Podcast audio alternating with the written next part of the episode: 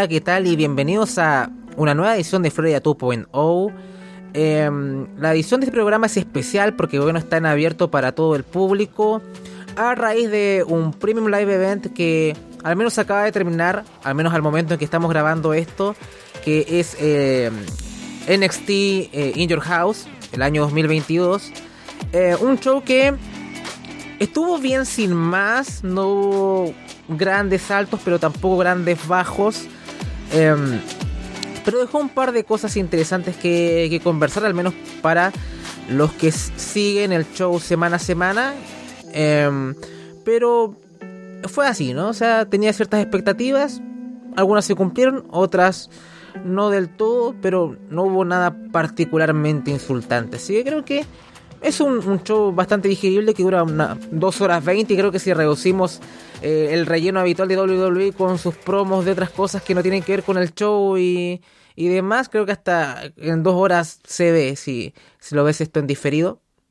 Eh, pero bueno, para acompañarme en esta faena está aquí mi, mi amiga acá, mi, mi compañera, mi compinche, eh, Paulina Cárcamo. Paulina, ¿qué tal? Hola. Show parejito. No tuvo ni más, no tuve ni menos. igual yo esperaba un par de otras cosas que quedaron ahí al debe. Pero como creo que no hubo nada insultante, nada, ¿cómo es que se dice? Underwhelming.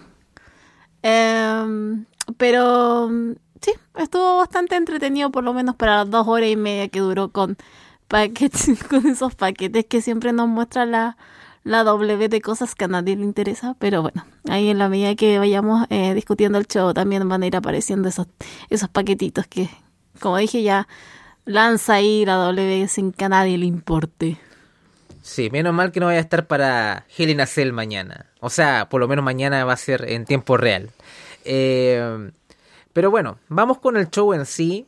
Y particularmente el show abre con el combate que más me interesaba de, de todos, que es eh, Legado del Fantasma, eh, Santos Escobar, em, Joaquín Wild y el Gran Cruz del Toro contra eh, Tony D'Angelo, Stax y Two Dimes. Sí, ahora lo estoy diciendo por el por el nombre, ¿no? Porque en verdad tienen un nombre completo, que de hecho lo voy a buscar porque es como Channing, no es Channing Tatum, pero me refiero a que es como Channing Lorenzo y...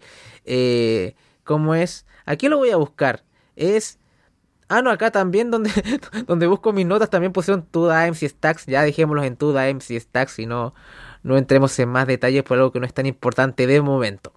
Bien, eh, Llegado del Fantasma hace una, una buena entrada, ¿no? Con Electra, con, con todo el, el stable al completo ahí desplegando los lienzos del stable. Y eh, en contraste, Tony D'Angelo y sus secuaces eh, tienen algo mucho más eh, cinematográfico, por decirlo de alguna forma, con, con frases ribombantes, que la calle, que, que como soy el dueño de las calles, no sé, es muy raro. pero bueno, es, es divertido al menos. de lo absurdo que es este video package con, con Tony y sus, y sus secuaces de cara a este combate que quería hacer la descripción, pero tuve ciertos problemas por ahí. Dije, bueno, eh, lo desecho, no importa. Ahí mírenlo ustedes, es que les interesa ver ese video package previo a, a este combate. Pero bueno, ahora sí, eh, legado del fantasma contra Tony D'Angelo, eh, Stacks y Two Dimes. Eh, Two Dimes y Wild abren los fuegos. Wild muestra su eh, superioridad ambos hacen tag y la acción pasa a Cruz del Toro y Stacks. Eh, hay una buena secuencia entre Stacks y del Toro, eh, con, con, velocidad y todo. Eh, Stacks logra conectar un Springboard Uppercut. ya después de, un tiempo, por fin, los líderes se encuentran cara a cara, ¿no? Que son Santos Escobar y Tony De Angelo. La gente reacciona bastante a esto. La gente canta los nombres de ambos. Santos aplica una drop kick eh, Stax ataca por la espalda a Escobar y esto ya se vuelve casi un tornado tag que las reglas se la pasan un poco por el culo. Eh, la, gente de Corea NXT, ya las cosas se empiezan a, calmar un poco y tenemos ya un combate ya de tríos hecho y derecho. Wild y Del Toro ahora están en el ring y, dominan a Two Dimes en el esquinero. Two Dimes empuja Del Toro a ringside. Ahora la balanza se empieza a inclinar por el lado de los italoamericanos, por decirlo de alguna forma y entre los, entre los tres se turnan para patear a Cruz del Toro. Stax eh, somete a, Del Toro y la gente comienza a corear legado. Cruz del Toro comienza a responder con flicker jabs, pero es pre frenado por Tony. Tag a Escobar y empieza el comeback de Legado del Fantasma. Stereo Crossbody desde la tercera cuerda, tanto de eh, Joaquín Wild y Cruz del Toro sobre Stacks y Two Dimes. Escobar se lanza en tope suicida sobre Tony. La gente nuevamente corea NXT. Aquí hay una serie de nerfs, la épica empieza a crecer, la gente empieza a cantar This Awesome y, demás. Hay un momento en que Electra López le entrega la manopla una manopla Santos Escobar. Tengo que recordar para la gente que no ve el show que Santos Escobar derrotó a Tony D'Angelo usando esta manopla.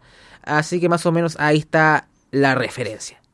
Mientras Stax le entrega la barra de fierro a Tony, que eh, básicamente incluso olvidé mencionar esto antes del combate, el referee busca por el ring señales de algunas armas y cosas así. Y dentro de esas armas encuentra esta barra de fierro que se suele usar Tony en los shows. Pero bueno, la, barra se recuperó y se le entregó a, a Tony D'Angelo. Eh, a ver, casi pierdo un poco el hilo. Aquí está. Eh, eh, eh, Joaquín Wild intercepta el ataque de D'Angelo con la barra, le quita esa barra y la usa contra eh, para atacar a D'Angelo, pero Stax protege a Tony, ¿no? Una cosa muy heroica, me, llega a conmover y recibe el ataque. Tony golpea a Santos, quitándole la manopla que usaría en contra de Joaquín Wild. y Two Dimes empuja al Stax que ya estaba noqueado por el golpe con la barra de fierro y cae como de lleno contra eh, Wild, ¿no? Que estaba noqueado por el ataque de Tony para llevarse la victoria en un final bastante curioso, digamos que original. De hecho, la primera vez me había dejado un poco frío el final, pero cuando lo, repetí me, gustó un poco más. Me pareció un muy buen opener, tal vez alguna que otra... Em, hay algún, algo que el ritmo ahí un poco no, no fluyó del todo bien, pero por lo general fue, fue un combate bastante entretenido, la gente reaccionó eh, bastante bien a este, así que ¿cuál fue tu opinión de este combate, no el combate más esperado para nosotros, eh, Paulina, no nuestro main event en, en, nuestro corazón? Ah, qué bueno que este combate le hizo justicia a la historia que habían estado contando estos meses.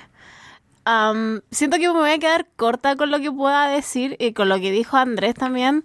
O sea, Empezó al principio, con, con, la llegada del legado, con sus banderas, eh, y después con la prueba que hacía Tony, básicamente diciendo que él es el don de NXT y que el resto simplemente tiene que unirse hacia él.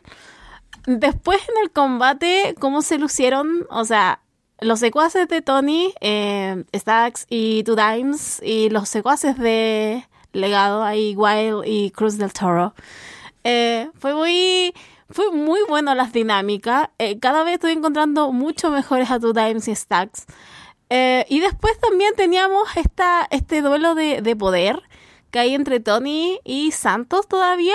Que durante el combate era muy entretenido cómo se miraban y se odiaban.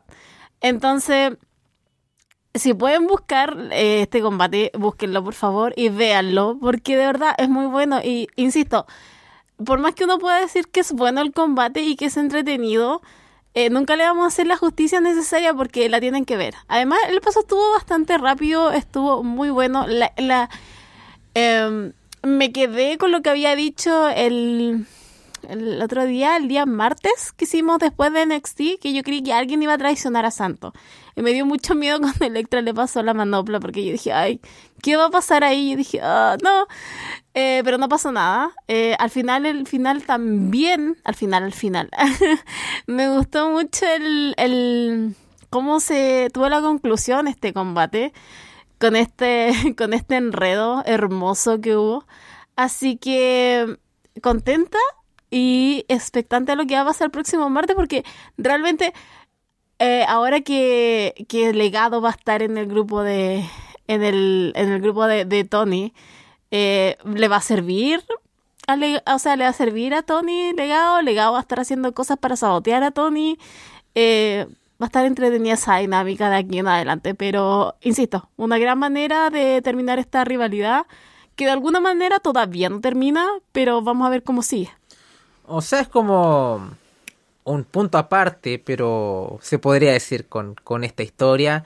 Pero me, entusiasma que sigan con esto porque a mí me divierte bastante con, con todos los segmentos bastante estrafalarios que se han mandado eh, tanto Santos como, como Tony, el yate y todo el asunto. Así que eh, imagino que da más espacio para más segmentos entre ellos, tal vez eh, se vuelvan amigos o más compañeros tal vez. Eh, ya como que haya menos confrontación y después obviamente tal vez volver a la rivalidad más en sí, así que creo que podrían causar impacto estando los dos unidos, me imagino. Si es que quieren jugar a algo a largo plazo, no, no lo veo mal. Eh, incluso hasta podrían eh, unirse como Tax Santos y Tony, ¿no? Pero sería un poco extraño ya que hay tags asociados a ellos. Pero pueden ir por muchos caminos. Así que por lo menos estoy entusiasta y creo que, que tener más interacción con Escobar creo que también le va a hacer bien a Tony. Entonces creo que le puede ayudar mucho a crecer tanto como personaje como performer. Eh, así que por lo menos eh, eh, doy este, cuentas alegres con este combate. Fue un combate bastante entretenido, fue un, fue un buen opener, ¿no? Con, con, muy buen ritmo. Eh, Stax y Tudaem son, son prospectos interesantes, no me han maravillado, pero son unos brawlers bastante decentes para la poca experiencia que parece que tienen. A, a Tudaem se lo vi con ahí mostrando más personalidad, así que me, me gustó ver eso. Así que veremos cómo van evolucionando, que no olvidar que esto también no deja de ser un, territorio de desarrollo y tienes un trío bastante experimentado como legado del fantasma contra tipos que no tienen demasiada experiencia como es el grupo de Tony DeAngelo y Stax y, Two Dimes. Así que bueno, creo que, que dieron el dio, dio, el ancho, así que creo que podemos sacar cuentas alegres con esto. En fin, sigamos con lo siguiente. Promo de Alba Fire pero es un poco más de lo mismo que se nos ha ido mostrando en el show, ¿no? Que ella ahí con, con el fuego, los ancestros y soy Alba Fire y, y demás. No demasiado. Y hay varios talentos femeninos ahí viendo el televisor, viendo la promo de Alba Fire en backstage. Entre ellas están Tatum Paxley y Latch Legend. Latch se burla un poco de la promo de Alba Fire. Eh, Paxley Tatum le dice que si sigue hablando de más, se va a buscar un combate con Alba, ¿no? Eh, Latch dice que si tiene un combate con ella, la haría historia antigua o algo así. Y Tatum dice que, un poco viendo que el H está como un poco evitando la confrontación con, con Alba Fire, como que bueno, si no vas a ir tú por ella, iré yo. Y queda un poco, un poco así, Latch queda, bueno, esta chica tiene como, tiene problemas, ¿no? Pero poco más, es un poco para eh, pactar el Alba Fire contra Tatum Pexley de la próxima semana, pero no, no, no, no es un segmento muy a, a destacar, no sé si quieres agregar algo. Qué bueno que Lash Legend eh, hable. Hable de, la idea de, que le va a ganar en un futuro Alba, si es que se enfrentan. Eh, qué bueno que lo dejamos hasta ahí. Me entusiasma ver a Tatum. Eh, creo que es buena. Creo que ha demostrado cosas que hacen que uno la quiera seguir viendo. Así que me, me encanta que esto haya ido para el otro lado. Así que tendremos que esperar hasta la próxima semana cuando veamos ese Paxley versus Alba Fire. Bueno, sigamos con la primera defensa titular del el show, que son los títulos femeninos en pareja de NXT, eh, que son eh, Toxic Attraction, eh, Gigi Dolin y JC Jane contra Katana Chance, ex Casey Catanzaro y Kaden Carter. La entrada de Katana y Casey es como un poco que están van, están de fiesta, no están como no sé si en Lollapalooza o en Coachella o que están un poco en una discoteca de mala muerte, no sé cuál de las tres situaciones, pero están como con vestidas como con neón y están ahí como con no sé si están con los guardaespaldas o están con los, con los guardias de la discoteca, no, no, no entiendo mucho, pero bueno, la, la, empiezan ahí como a hacer eh, ruido, la gente como que acompaña un poquito puede ser de la escuela de la entrada de Naomi, quizás. Un poco más.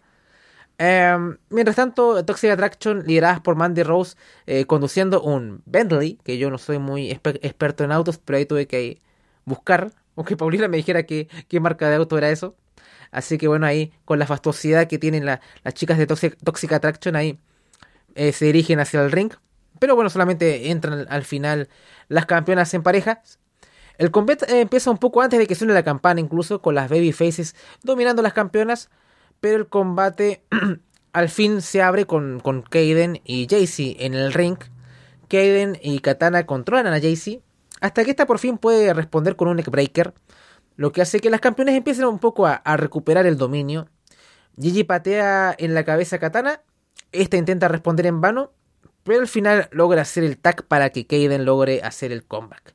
Gran antebrazo de Jaycee que conecta en Kaden. hay un estéreo super kick de Kaden eh, y Katana a Gigi que culmina con Kaden levantando a Katana para que aplique una carrana a Jaycee. Eh, hay un high and low de Toxic Attraction sobre Katana. Kaiden alcanza a romper la cuenta. En un momento Jaycee logra golpear desde fuera del ring a Kaden Carter. Momento que aprovecha a Gigi para asestar un duro suplex con puente para llevarse la victoria y así retener los títulos femeninos en parejas de NXT. Em, ¿Qué te pareció el combate, Paulina? Eh, me gustó que empezaran fuerte por los aires al principio del combate. Ya después con todo esto de... Me pareció ofensivo que Jaycee se haya llevado los primeros los primeros golpes, que se hayan ensañado con, con la mejor en el, en el, micrófono que hay actualmente en NXT 2.0. Eh, aparte de eso, amo la burla que hay. amo que Jaycee sea tan burlota con Katana. Le tiene como. La, la tiene jurada y me gusta que, que, siempre se esté riendo de ella. No sé, disfruto eso. ¿Qué puedo decir? Poco sobre la. Disfrutas del bullying. Disfruta del bullying. Yo no sé. ¿cómo, ¿Cuál es la campaña que ellos tienen? Eso de Ace Star, ¿no? ¿Cuál la que tiene la W? Como el anti-bullying. Ya. Ya no he aprendido nada de eso. No, yo por mí que, que siga nomás Jaycee ahí con Katana. Y. ¿Sabes qué? Fue una pelea que fue muchísimo mejor de la que esperaba. Tenía un poco de temor. Eh había visto antes lo que había pasado. Eh, pero mm, creo que lo supieron llevar bien. Hubo momentos en que se lucieron. Eh, sobre todo los gestos que tienen Gigi con Jaycee durante el combate creo que ayuda bastante, porque todavía se ven un poco lentas en algunas cosas que hacen. Pero aparte de eso, creo que, como dije, fue bastante mejor de lo que había esperado. Y ganaron las que tenían que ganar. Yo por un segundo creí que iban a hacer lo que habían hecho hace unos meses atrás, iba a perder. Y después nos teníamos que casi tragar que a lo mejor este Mandy iba a perder. Pero menos mal que no. Tomaron el camino correcto, ganaron y ganaron bien. Y espero, y ahora no sé contra quién irán, pero vamos a ver de qué, de qué nos depara aquí el, el día martes. Bueno, a mí el combate me pareció de lo que de lo que llevo de NXT me están aquí hablando por WhatsApp y esto va a sonar en, en el show, pero bueno, no importa. Em, me pareció la mejor defensa que le he visto a Toxic Attraction desde que empecé a ver este programa. Y Em, me pareció que fue disputado, creo que ambas parejas lucieron bien dentro de todo, hubo por ahí algún tipo de, minucia, pero no, no me dañó demasiado. Obviamente no hubo una buena historia detrás y, no, y obviamente no es que hubo momentos que me tuvieron al borde del asiento que, o momentos que llevaron el combate hacia algo más grande, pero tuvo sus buenos momentos. Eh, Kaden y, y Katana han estado bastante tiempo juntas, entonces más o menos se conocen bastante bien tal vez sean junto con Toxic Attraction, los dos únicos verdaderos tag en toda la compañía probablemente. Entonces, eh, me parece que mm, más o menos fue eso, un enfrentamiento de los únicos dos verdaderos equipos en toda la empresa, así que más o menos salió algo bastante decente y bueno, el problema es que no la división femenina en parejas es algo como muy muy la nada, ¿no? Sea en el NXT o en el main roster, la diferencia es que en NXT usan los títulos para em, elevar a Toxic Attraction y por lo menos tiene una función, cosa que en el main roster ni siquiera para eso da. Eh, por lo menos son, accesorios en, en, el main roster, por lo menos acá los títulos femeninos en parejas te dan un poquito de realce, a pesar que prácticamente no hay una división y que muchas de las retadoras que han tenido Toxic Attraction hayan sido tax random, así que poco más. Estamos ahí en un punto un poco extraño con respecto a las campeonas. Diría que con respecto a las tres. Pero por lo menos dejaron un combate bastante resultón y creo que, valoro bastante eso. Bien. Eh, sigamos con eh, lo siguiente que es eh, un segmento por... A ver, un segmento de Pretty Deadly bastante, bastante gracioso, ¿no? Por con todo el ego que tienen estos tipos, ¿no? Que se miran al espejo y, y casi que se están haciendo el amor ahí a sus reflejos. No se lo tomen literal, simplemente una manera de expresarme. Pero bueno, es todo un poco el, el, gimmick de, de Pretty Deadly que es bastante divertido, ¿no? Que están cantando y dándose bombo. Mientras en contraste vemos a, a los Creed Brothers entrenando, ¿no? Como, hombres duros llenos de testosterona, ¿no? Así que ahí están los enfrentamientos ahí de, personalidades y los contrastes. Em, a ver, sigamos con tal vez el combate de la noche. Al menos creo que para mí lo fue. Cameron Grimes contra Carmelo Hayes eh, por el título norteamericano de NXT. Cameron Grimes es el campeón aquí. Eh, Grimes y Hayes eh, forcejean al centro del ring. Ambos wrestlers imprimen un gran ritmo al combate. Grimes va de manera muy temprana por el Cave In, que es su, finisher, pero Carmelo logra evadirlo. así que estuvo tan cerca de, perder que más o menos como que lo vende un poco evadir ese finisher, como que, uff, estuve a punto de perder ahí el dominio de Cameron Grimes se hace más prominente. Eh, el campeón se lanza en crossbody desde la tercera cuerda, cuenta en dos. Eh, Carmelo conecta un DDT en el apron. Spot que cambia un poco el curso del combate, que fue un spot duro, que, le da un poco de, aire, respiro a Carmelo para ganar un poco de protagonismo. Eh, Trick Williams eh, aprovecha de atar el brazo de Cameron Grimes a una de las cuerdas, bastante inútil porque ni siquiera movió un poco el brazo Cameron Grimes y ya se liberó de manera muy fácil. Hay un muy buen spot con de Cameron Grimes haciendo un Spanish Fly desde la segunda cuerda. La gente grita holy shit. Eh, Grimes hace una Poison Rana a Carmelo y se lanza en tope con giro contra Trick y el mismo Hayes. Eh, eh, perdón, eh, Cameron Grimes aprovecha de aplicar un cave in a Trick Williams. Y justo cuando va a aplicar el segundo cave in ahora en contra del el retador, Carmelo lo evade. Lo que aprovecha para conectar un top rope leg drop para llevarse la victoria y coronarse dos veces campeón norteamericano para un resultado para mí sorpresivo, Paulina. No sé qué, qué opinas tú. Um, creo que era sorpresivo hasta cierto punto o sea, por lo menos era esperable, tenía un poco de temor por Cameron, por cómo se ha ido dando todo esto. Em, a ver, a mí me gustó bastante el combate, estuvo entretenido, estuvo de vaso fuerte, rápido. Em, Trick Williams estaba, muy, estaba pensando mucho durante el combate en qué momento hace el truco, qué momento ayuda a su compañero, a su jefecito, no sé, ¿cuál es la dinámica de amigos? Eh, pero no, no, no, sabía muy bien el, el, el, rol que va a cumplir y lo hace hasta el final. Eh, me pareció, como dije, me pareció un buen combate. Eh, no creo que sea, para mí por lo menos no, no, fue el mejor. Creo que tengo otro ahí para disputarlo. pero bueno, vamos a esperar qué pasa, porque aquí este, este todos sabemos que esto es solamente un paso para el reinado de Solo Sikoa, que ya se viene. Em, pero creo que eh, si buscan algo para ver un ratito, eh, tampoco perdería mucho aquí entre este, este Cameron Carmelo. Sí, para mí fue el combate de la noche, con, diferencia incluso. Em, me parecieron que son dos de los mejores workers que tiene la, marca ahora multicolor. Em, y dieron un, un, tremendísimo combate que creo que la gente reaccionó acorde. El, el problema creo que es... Em, no, no, no me agrada el que, Carmelo Hayes tenga el título de nuevo, ¿no? sé no es porque me desagrade, sino que creo que era un momento para que se fortaleciera y fuese por el mundial, fuese por Braun Breaker, por el mundial comida, ¿no? Por el título de NXT eh, de Breaker en un futuro más o menos cercano. Y creo que ese era el paso. No sé qué eh, tenía que añadirle al, al, título norteamericano más allá de poder ser un campeón puente y que Grimes, no perdiese el título ante solo Sikoa, quizás. Yo hubiese preferido tener un Cameron Grimes contra, contra solo Sikoa y que ahí lo, lo, ganase si es que lo, le quieren dar el título aquí al, al samoano.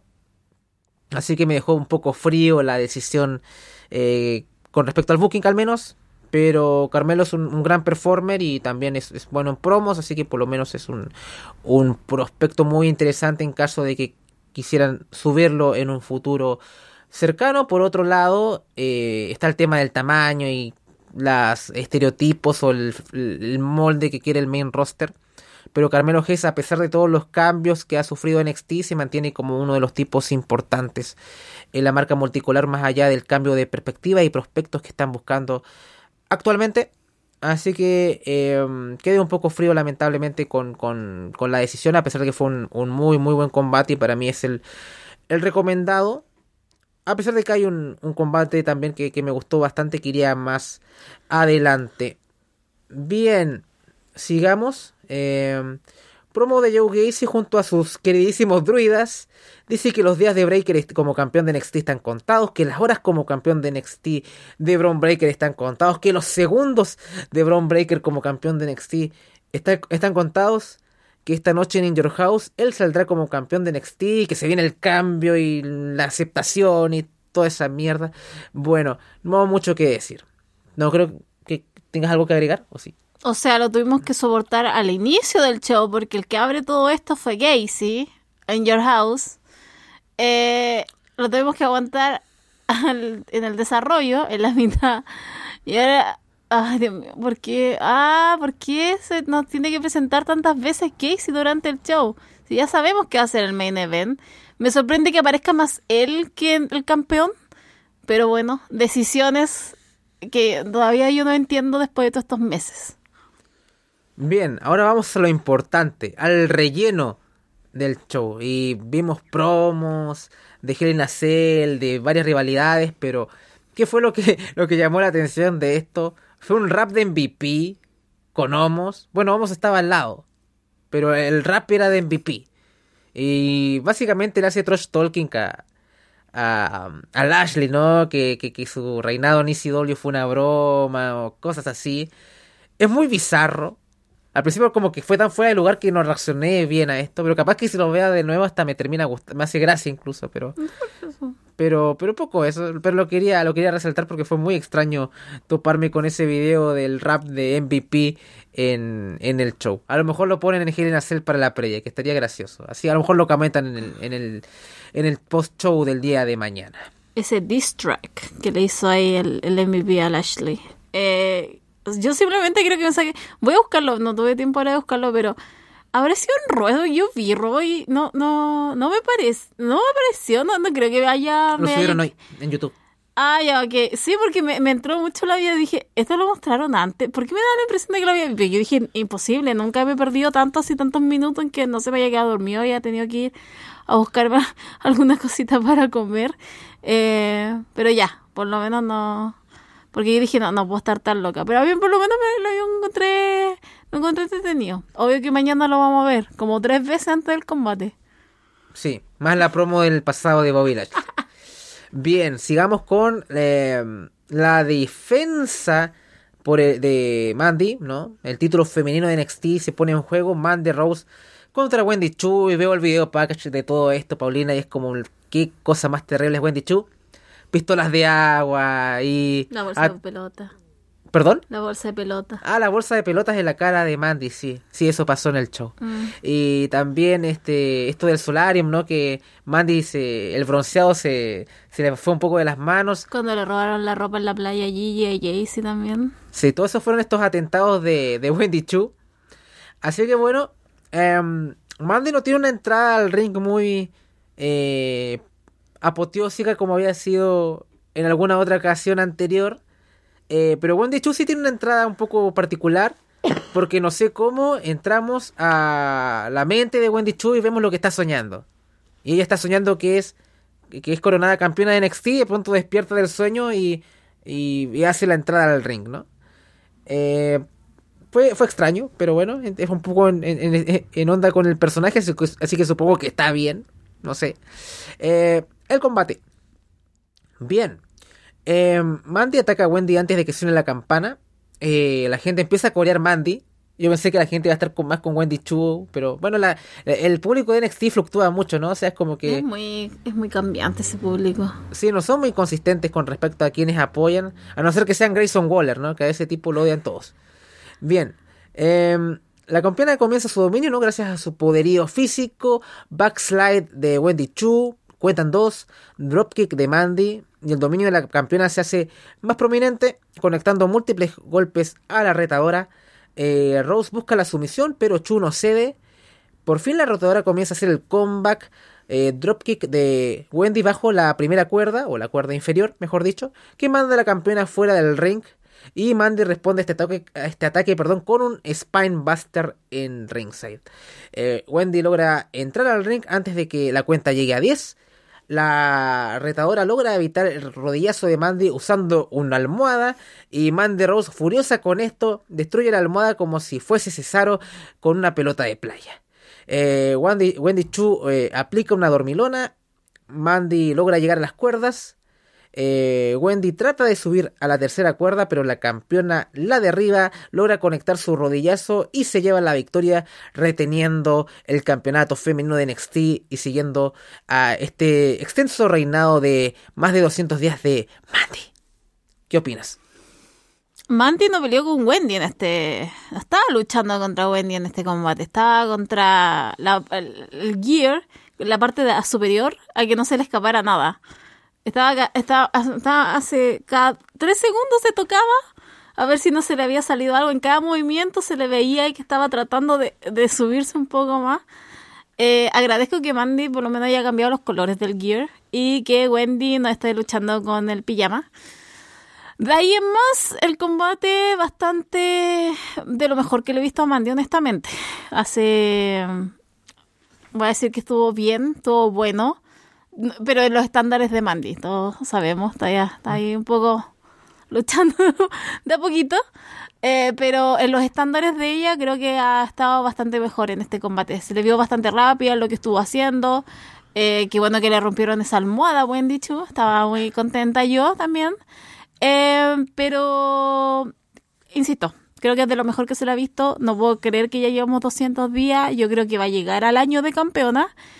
Y ahí ya debería tener sí o sí el cambio.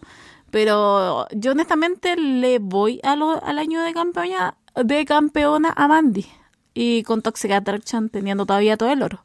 Reconozcan a la jefa tribal Mandy Rose. Reco yo la reconozco, la reconozco más que al otro que está, bueno, que no está, pero la reconozco totalmente. Ella es mi, mi jefa tribal. Sí, eh, reconozcamos a Mandy. Eh, a mí el combate me pareció normalito. De hecho, esperaba un poquito más de, de este. Más por el lado de Wendy. Porque la tengo en una buena estima como worker. Pero poco más. ¿Qué quieres decir algo? Sí, es que se me fue eso. Eh, se me. Estaba muy. sin decirlo, pero eh, no pun intended, pero como que Wendy estaba muy dormida en este en este combate, estaba Doña no sé, Comedia. estaba como durmiendo, no sé, estaba se, eh, hubo los primeros cinco minutos en que era, era solo Mandy. Entonces la vi como muy apagada Wendy en este en esto, honestamente. No, no sé. Igual esperaba mucho más de ella. Incluso creí que ella iba a cargar mucho más de la, del combate, pero no fue así. Pero eso solamente quería apuntarse que se me había olvidado. Que estaba como, no sé. Es que si lo hace el contraste con el combate que tuvo Mandy contra Roxy, Roxanne Pérez actualmente eh, Roxanne fue mucho más activa en el transcurso del combate que, que Wendy Chu. Y tal vez no sé si, la, si esperaban que tener una Wendy más underdog y que la gente reaccionara, que no sé, se fuese, se volcara con ella, cosa que no pasó. O sea, el público de Exito.oh es el público de Exito.oh y como que apoya a una o a otra cuando se les da la gana. Entonces, es un público muy extraño con el que trabajar. Así que también eso creo que el combate no le hizo bien. Eh, fue un combate normal. Mandy estuvo bajo sus estándares.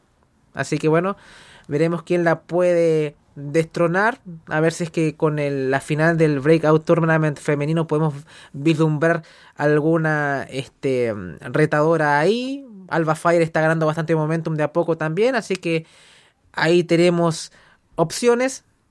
Bueno, Sigamos con el siguiente segmento y está Mackenzie Mitchell entrevistando a las finalistas del Breakout Tournament femenino, que son Tiffany Stratton eh, y Roxanne Pez Roxy para los amigos. Eh, Tiffany se burla un poco de Mackenzie, ¿no? Que como que ya, ya, ya le hace bullying un poco a Mackenzie por ya poner en, en, en como pregunta abierta quién podría ganar el torneo, ¿no? O sea, eh, como que, Tiffany dice, obviamente mi nombre está escrito en ese torneo, en ese trofeo porque, claro, este es el, el Break eh, Out Tournament de mujeres, no de niñitas. Eh, Roxanne dice que cada oportunidad que ha tenido se la ha ganado cada vez, ¿no? Cada vez que se le ha presentado una oportunidad, ella se la ha ganado. Y eh, Mackenzie sigue un poco con esto de poner en abierto quién podría ganar y eso enfurece a Tiffany diciendo que, que literalmente Mackenzie es como la, la, peor mujer de todos los tiempos por, por ya hasta poner en duda eh, la victoria de Tiffany, ¿no? Y como que Mackenzie queda como un poco what the fuck con esta actitud de niña malcriada de, de Tiffany Stratton que en verdad lo, lo, lo, hace bastante bien, así que en verdad la, las expresiones faciales y todo, eh, eh, Tiffany cada vez mejorando. Yo soy un, un Tiffany Strattonista y no es por hacer ser un exagerado, necesito verla unos meses más pero si va evolucionando a este ritmo, yo creo que es como un talento con el potencial nivel Bianca Belair. Si la veo, tengo que ver unos meses más. Si va a ese ritmo, diría que es como una Bianca Belair en un potencial en, en talento prácticamente, ¿no? Así que, eh, aunque es eh, tiene el lado de Hill mucho más desarrollado, no la veo mucho de Babyface y a Tiffany. No, no. Uh, pero con Bianca pensaban que era lo mismo, ¿no? Porque su personaje era muy era similar al de Sacha Banks un poco, ¿no? La hacían los paralelismos cuando estaba en NXT, era, era Hill, eh, esto del EST y demás, pero ella tiene un carisma tan natural y es que es una babyface natural, Bianca Belair, entonces fue, fue curioso esa transición. En el caso de Tiffany no lo, no, lo, no lo veo por ahí, lo veo más por el camino de la, de la Carlota más que por el camino de, de Bianca, pero tiene un potencial tremendo esa mujer. Ojalá se vaya refinando ese diamante. ¿Qué puedo decir? O sea, Stefan, o sea Stephanie. Tiffany, excelente. Me encanta la burla que hace hacia. Es que haya tomado lo que había. Lo que pasó el martes también, cuando hubo todo ese. Esa promo de, de Tiffany burlándose de, de Roxanne y de su historia. Y nada, esperando el día martes. Espero que gane Stratton. De verdad que lo espero con ganas. Espero pero también eh, que no haya interferencias de gente como Waller, que sea algo más limpio, eh, o que le cuesta a lo mejor por Waller el triunfo a Tiffany, como para no que no sea ella la, la perdedora absoluta. Así que esperando realmente lo que va a pasar y, y también tengo esperanzas con respecto a lo que va a pasar en esto, porque, bueno, Roxanne es buena, eh, entonces quiero ver cómo se amoldan esos estilos ahí cómo, cómo van a andar. Así que sí, no, va a estar bien bueno este martes. Encuentro NXT 2.0. Bueno, como todos los martes. El show A. O sea, para que no, no, no nos engañemos acá. bueno, definitivamente NXT 2.0 es el show A. Um, y uno de los combates que más me interesaba de este show eh, es el que vamos a reseñar, que es Pretty Deadly, eh, Elton Prince y Kit Wilson contra los Creed Brothers, Julius y Brutus Creed.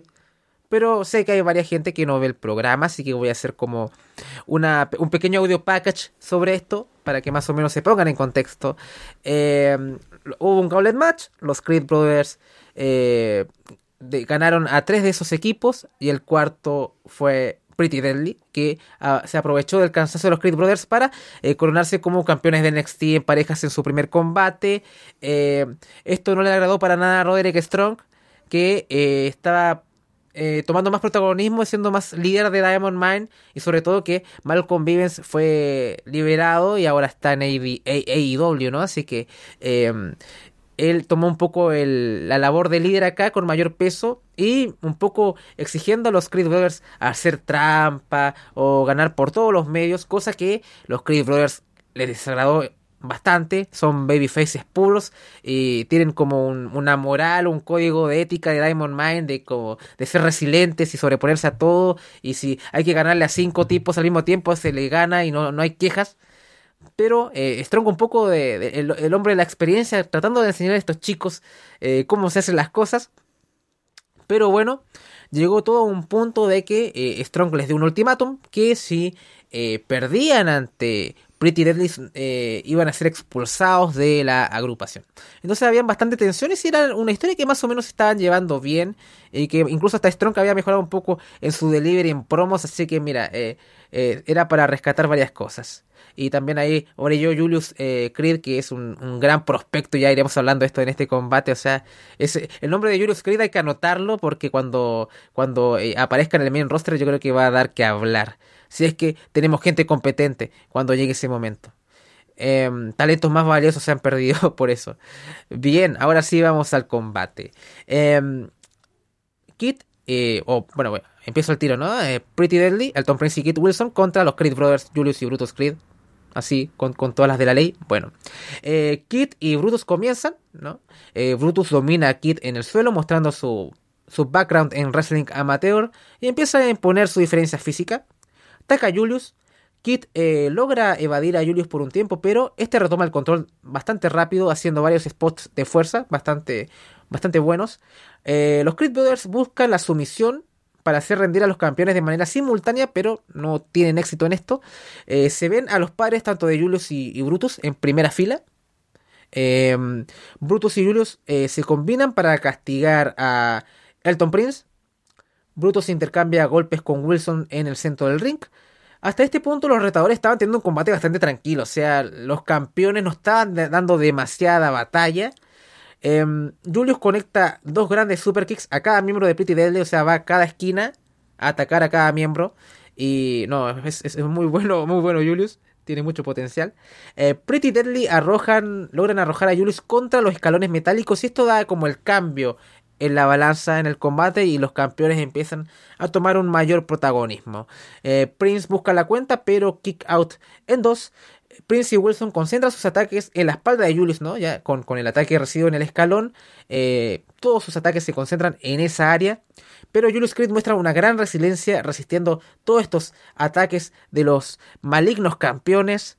Boston Crab de Wilson sobre Julius, pero este logra llegar a la cuerda y hacer el rope break. Eh, por fin llega el hot tag eh, y Brutus limpia la casa, golpea a Wilson como si fuera el puto Donkey Kong. Brutus hace una Brutus Bump sobre Prince. Wilson rompe la cuenta. Prince le lanza el título a Julius. Eh, pero este mira a su padre en primera fila y decide no hacer trampa, ¿no? O sea, creo que Elton Prince buscaba que eh, Julius usara el título para ganar por DQ, ¿no? Pero eh, nuestros babyfaces son hombres de corazón puro y Julius sube a la tercera cuerda, hace un gran, un gran shooting Star Press y aplica un Siding Lariat sobre Wilson para llevarse la victoria y coronarse como los nuevos campeones tag y también se quedan en Diamond Mine. Así que para mí fue una curiosa sorpresa porque en verdad esperaba un poco que retuviesen nuestros hermosos y bellos campeones en pareja que ahora ya no lo son. ¿Qué, qué te pareció este combate, Cárcamo? El papá de los Creed, estoy mirando, con respeto. Eh, de ahí, al fin el combate comenzó a tomar eh, forma cuando ya empezó todo este tema de Julius, cuando empezó el, el ataque hacia él. Pero me encanta que se haya recuperado el segundo. Esto va a ser como simplemente yo amando a Julius, porque la verdad que me gusta hace tiempo. Entonces, y con esta lucha simplemente él se lució. Eh, eh, se recupera. Eh, me gustó que comenzara a dominar a los campeones, que igual estuvieron mucho tiempo dominando, hasta que Bridget se acordó que, eran los campeones y tenían que mostrar un poquito más de, de poderío. Eh, también Julius, casi al final del combate lo estuvieron un poco matando. Creo que no era necesario, pero todo tuvo su recompensa eh, cuando él fue el que hizo el pin. Y con ese hermoso. El Star. Shooting Star Press. Es el Star Press. Que fue precioso. Si lo pueden buscar, búsquenlo. Fue excelente. Fue muy bueno. Y eh, toda esa historia. Yo, de, pucha, aquí es donde yo digo, podría haber aparecido un poquito Roddy Strong, no sé, uh, al menos desde mirando desde afuera, viendo cómo ellos ganaban limpiamente, que no necesitaban hacer trampa. Eh, me faltó eso un poquito, pero no lo voy a exagerar ni nada más, eso simplemente viene de mi parte y de cómo yo veo esta historia. Pero eh, sin más, eh, estuvo bueno, estuvo sobre todo para darnos a entender lo importante que son los Creed Brothers y ojalá cuiden a Julius de verdad. O sea, espero, espero, espero que lo cuiden. Yo sigo como decía André, si es que llega al main roster, ojalá también lo cuiden, pero hemos visto también que con otros aún mejores han hecho cosas pésimas y lo han simplemente desperdiciado. Espero que no lo hagan con él, porque realmente creo que ahí hay un gran potencial. Y si sigue con, Bru- con Brutus, eh, van a seguir siendo la amenaza que están siendo. Así que nada, me, me encantó. Simplemente solo puedo decir eso. Y Pretty Deadly igual, están ahí. Están en la órbita todavía. Yo creo que esto no va a terminar. Va a haber su revancha más que mal. Así que veremos qué pasa. Sí, fue, fue un muy buen combate. Claramente una, una primera parte que fue como bastante tranquilo, ¿no? Como que, ¿cuándo va a pasar algo? Por eso pongo Cameron Grimes y eh, contra Carmelo Hayes como por encima. Pero cuando ya empieza todo lo de Julius, eh, ya empieza a tomar fuerza y, y todo fluye bastante bien. Así que creo que, que fue un, un muy buen combate. Y creo que da, da, da juego para el futuro, sobre todo la reacción de Roderick Strong, ¿no? Como que en verdad pierde un poco la batalla moral. eh, y su liderazgo queda un poco tambaleante también, ¿no? Aparte. Y puede también que haya. Se, se vaya a terminar fraccionando el, el, el stable de todas formas. Así que puede que los días de Diamond Mine estén contados. Ya Strong eh, encontró un, un, partner, ahí con, ¿Quién? con Damon Kemp, el hermano del señor Gabriel Stevenson. Mm. Así que mm, quizás ahí pueda puedan hacer el turno y haya una Civil War ahí en Diamond Man que pareciera que eso es para donde van las cosas. Así que creo que, que la división tag se podría mantener interesante y tenemos ahí también a, a, mm, a Pretty Deadly también en la órbita y mm, falta ahí que, que lleguen más tags porque estamos como ahí cojeando en ese... Stacks y Two Dimes también, Cruz del Toro. O sea, mientras estén en O esa sea- historia, pero igual podían salirse un poquito de ahí e ir igual por la órbita de los TAC. Sí, el legado del fantasma también está ahí.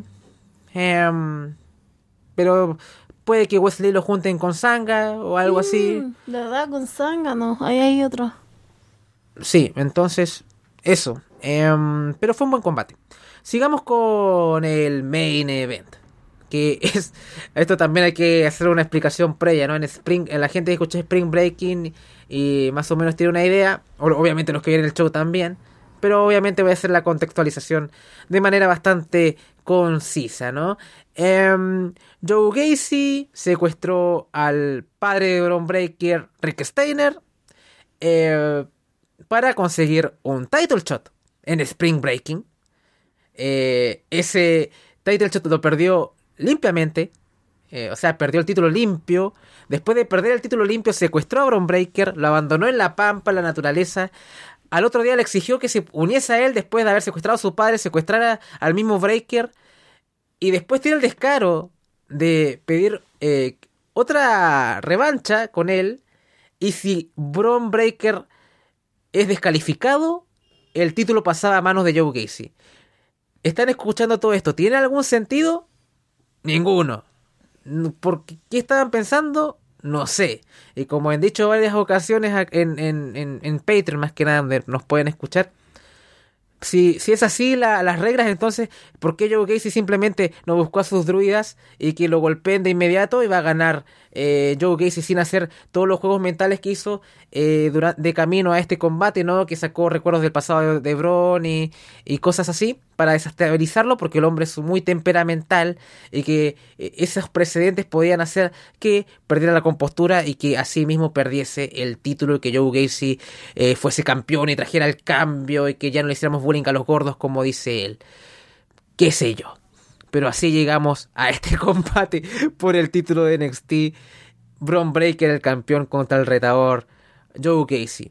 Fue un muy buen combate. A mí me gustó. Claramente creo que mató bastante mi interés el, el feudo y cosas así.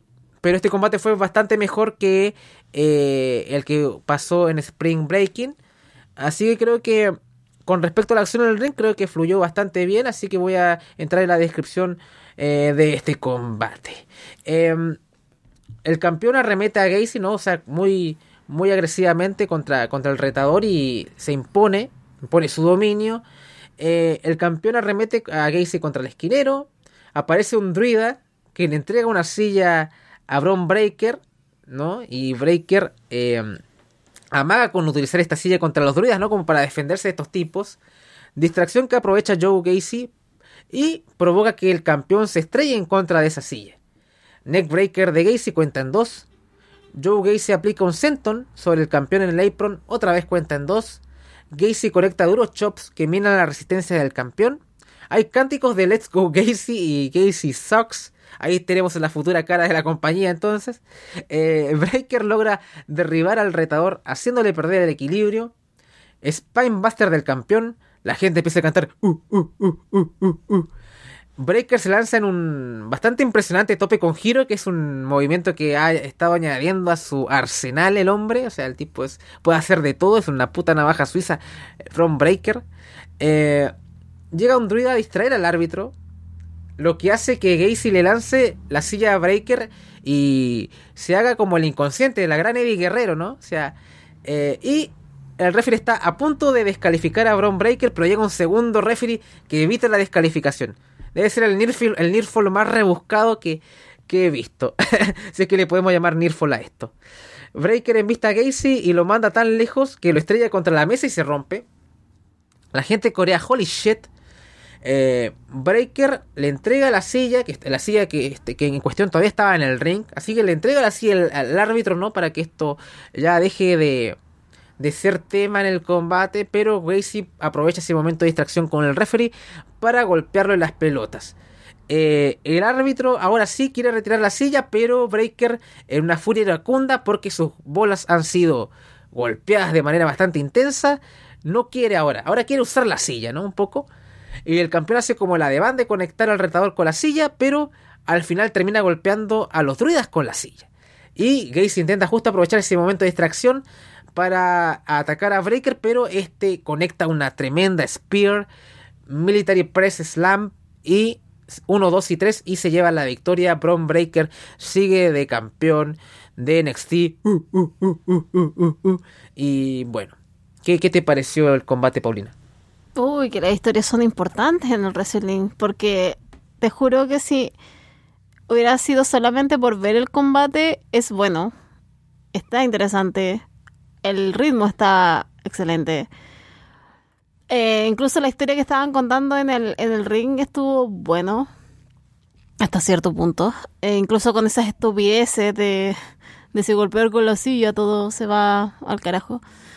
A ver, importante porque hemos tenido esta historia tan horrible de hace dos meses que ya hemos hablado en Patreon sobre todo de cómo las últimas interacciones que ha tenido Gacy con Breaker debieron haber ido eh, al inicio, debió haber pasado al inicio de esto, de todo esto, todo esto de recordarle cómo había sido Rick, de cómo mm, se había perdido los momentos importantes de su vida, em, todo este juego mental que vimos desde una semana debió haber empezado así y después venir todo el tema del secuestro, el secuestro al padre, el secuestro a Bron. Creo que lo hubiera soportado un poco más. Pero claro, estaba tan, estoy tan aburrida de esta historia. Estaba tan hasta acá de, de por favor que termine rápido todo esto. Que me mató al principio del combate. Estaba muy como, ay, pues que ser rápido, que ser rápido.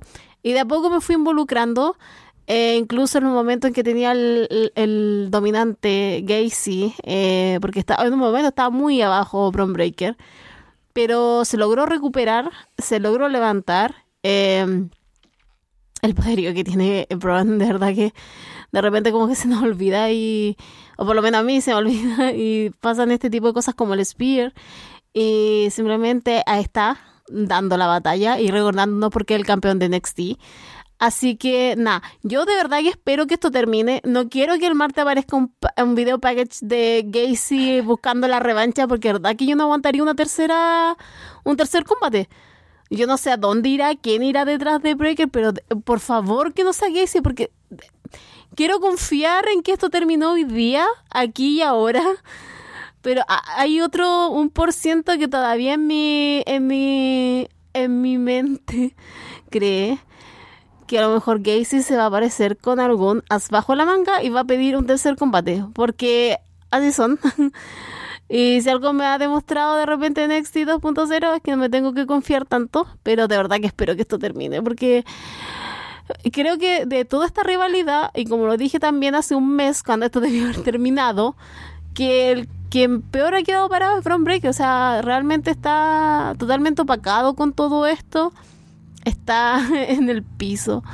Pero de verdad que espero que ya con esto suficiente tenga otro retador. Ojalá que sea que lo eleve. Y eh, nada, pues vamos a ver qué, qué sigue para el campeón máximo de, de la marca. Sí, como había mencionado, este, este combate fue bastante mejor que el precedente que tuvieron.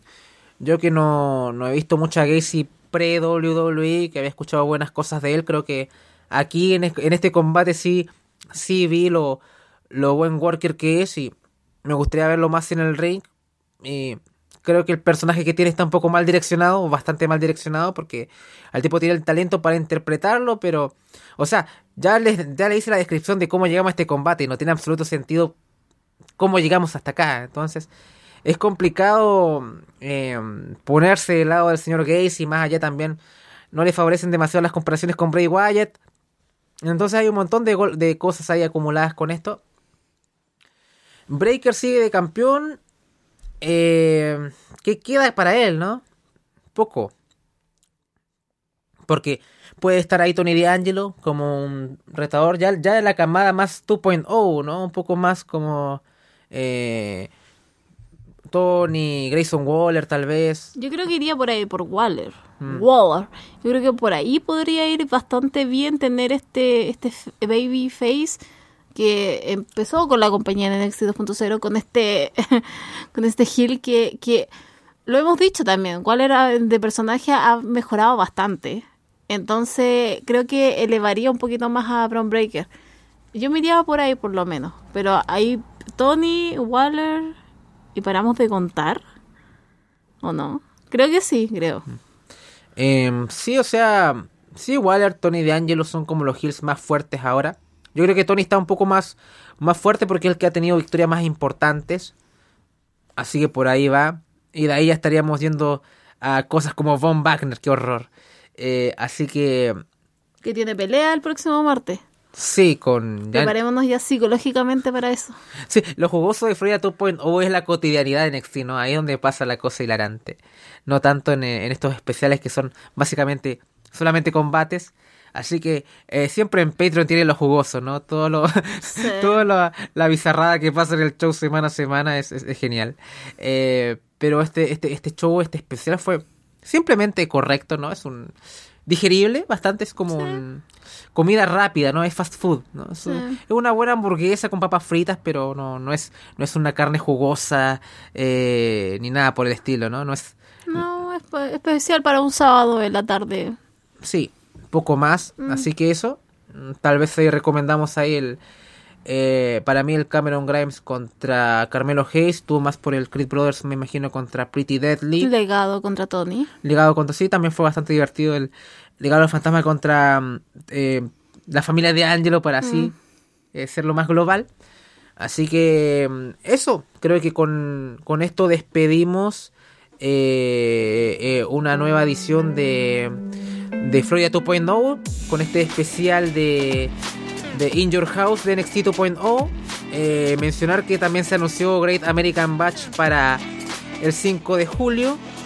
Así que creo que tal vez nos veamos por ahí el para Great American Batch en abierto y seguiremos con la singularidad y la cotidianidad de NXT 2.0 para la gente en Patreon para ver qué nos depara el futuro y ver ese Tiffany Stratton y contra eh, Roxanne Pérez, Roxy, que en verdad tengo bastante ganas de verlo. Mm. Así que creo que queda la invitación extendida.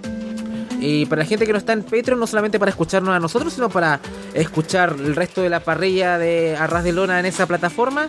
Estamos ahí con Florida Vice analizando todo lo que está pasando en AEW, que cada vez está más interesante con todo esto que está pasando con Punk, con MGF y demás.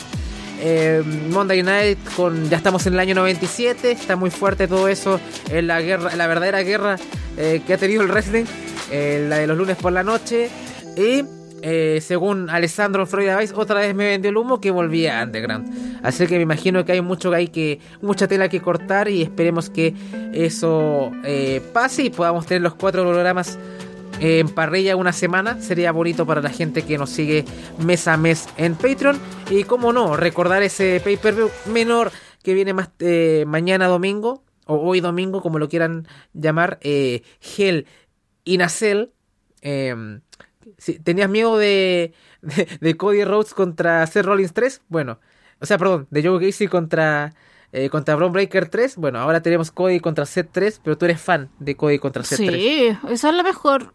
Esa es la tercera mejor historia que tiene la W. Después de Tony Legado, Kevin Ezequiel y viene Cody con Seth. Yo no, para nada. Yo sí estoy expectante de lo que va a pasar mañana en ese en esa pelea en la, en la celdita. Sí, hay que estar ahí en el, en el infierno en la celdita. Yo no he visto la promo de esta semana, pero dijeron que fue, fue bastante buena la promo de Rollins con Cody. Oh, sí, estuvo muy buena. Muy, muy, muy buena. Eh... Sí, búsquela, búscala. Tienes que verla. Sí, estuvo entretenida. Lo que se dijeron, lo que le dijo Rollins. Cody ahí nuevamente abocando por, por su historia, por su legado. My father. My father says. When I was I was younger. younger. Ya, Ya, eh, entonces, no, o sea, mañana tiene que ganar Cody. Me la juego en las predicciones también. eh, pero tiene que ganar Cody. De verdad que si ahí pasa otra cosa extraña, eh, El racismo volvería si, el pierde- racismo volvería. si Si, pierde. mañana Cody pierde, vuelve el racismo. eh, lo, lo decimos aquí, lo decimos ahora. Si mañana Cody pierde, vuelve el racismo. Bueno, o sea, por el futuro de todas las naciones, Cody tiene que ganar. Así que bueno, agradecerles por, por, por, el, por el tiempo que, que nos han escuchado con este final de programa eh, y que nos pueden escuchar en todas las plataformas Spotify, eBooks, eh, Apple Podcast, Google Podcast y por supuesto en arrasdelona.com. Y gracias por escucharnos también. Y de parte de Paulina Cárcamo y Andrés Bamonde, nos despedimos y esperamos verlos pronto. Y eso, Ciao.